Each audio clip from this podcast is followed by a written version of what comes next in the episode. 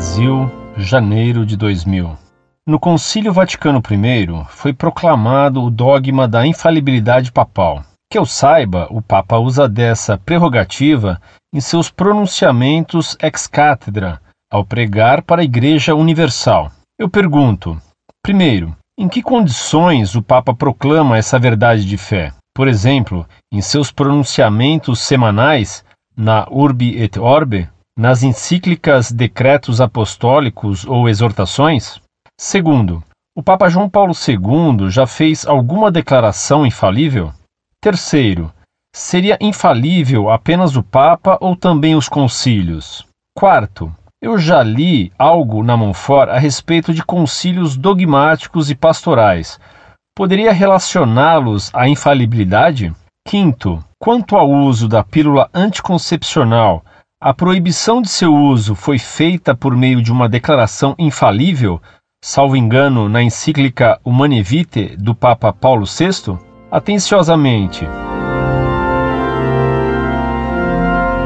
Prezado Senhor, salve Maria. A infabilidade papal é exercida quando o Papa, como o senhor lembrou, se pronuncia ex cátedra, isso é, oficialmente como sucessor de Pedro em sua cátedra, como bispo de Roma e soberano da Igreja Católica. As condições para o exercício do carisma da infabilidade, de acordo com o dogma estabelecido pelo Concílio Vaticano I em 1870, são quatro. Primeiro, que o soberano pontífice se pronuncie como sucessor de Pedro, usando os poderes das chaves concedidas ao apóstolo pelo próprio Cristo. Segundo, que se pronuncie sobre fé e moral. Terceiro, que queira ensinar a igreja inteira. E quarto, que defina uma questão declarando o que é certo e proibindo, com anátema, que se ensine a tese oposta.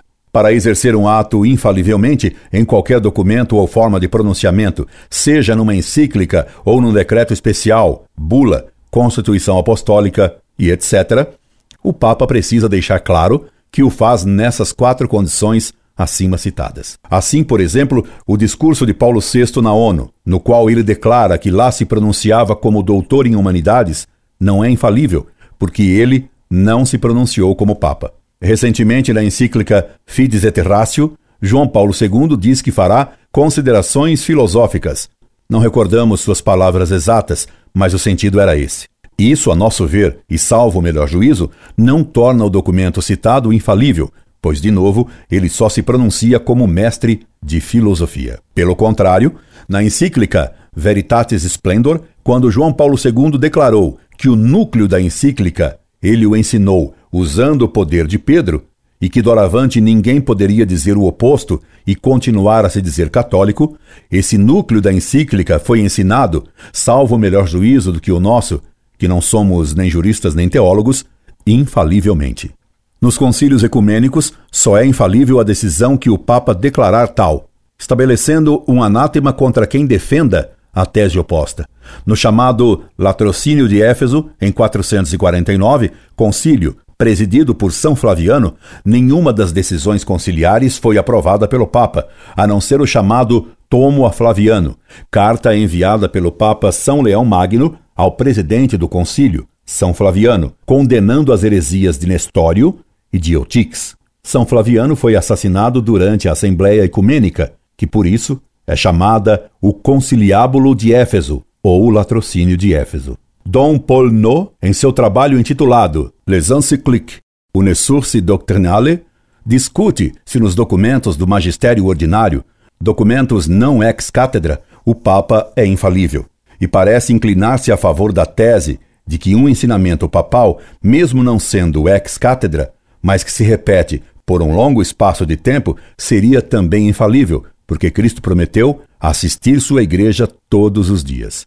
Outros há que não aprovam essa tese, que seria um tanto vaga, pois que não se estabelece o que é um longo espaço de tempo.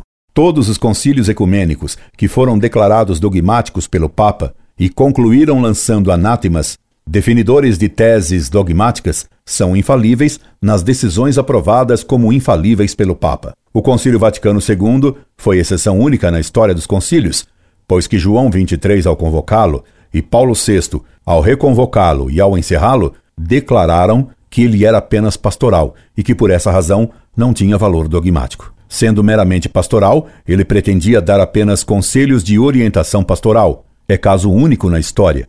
Por isso, o Vaticano II recusou lançar anátemas.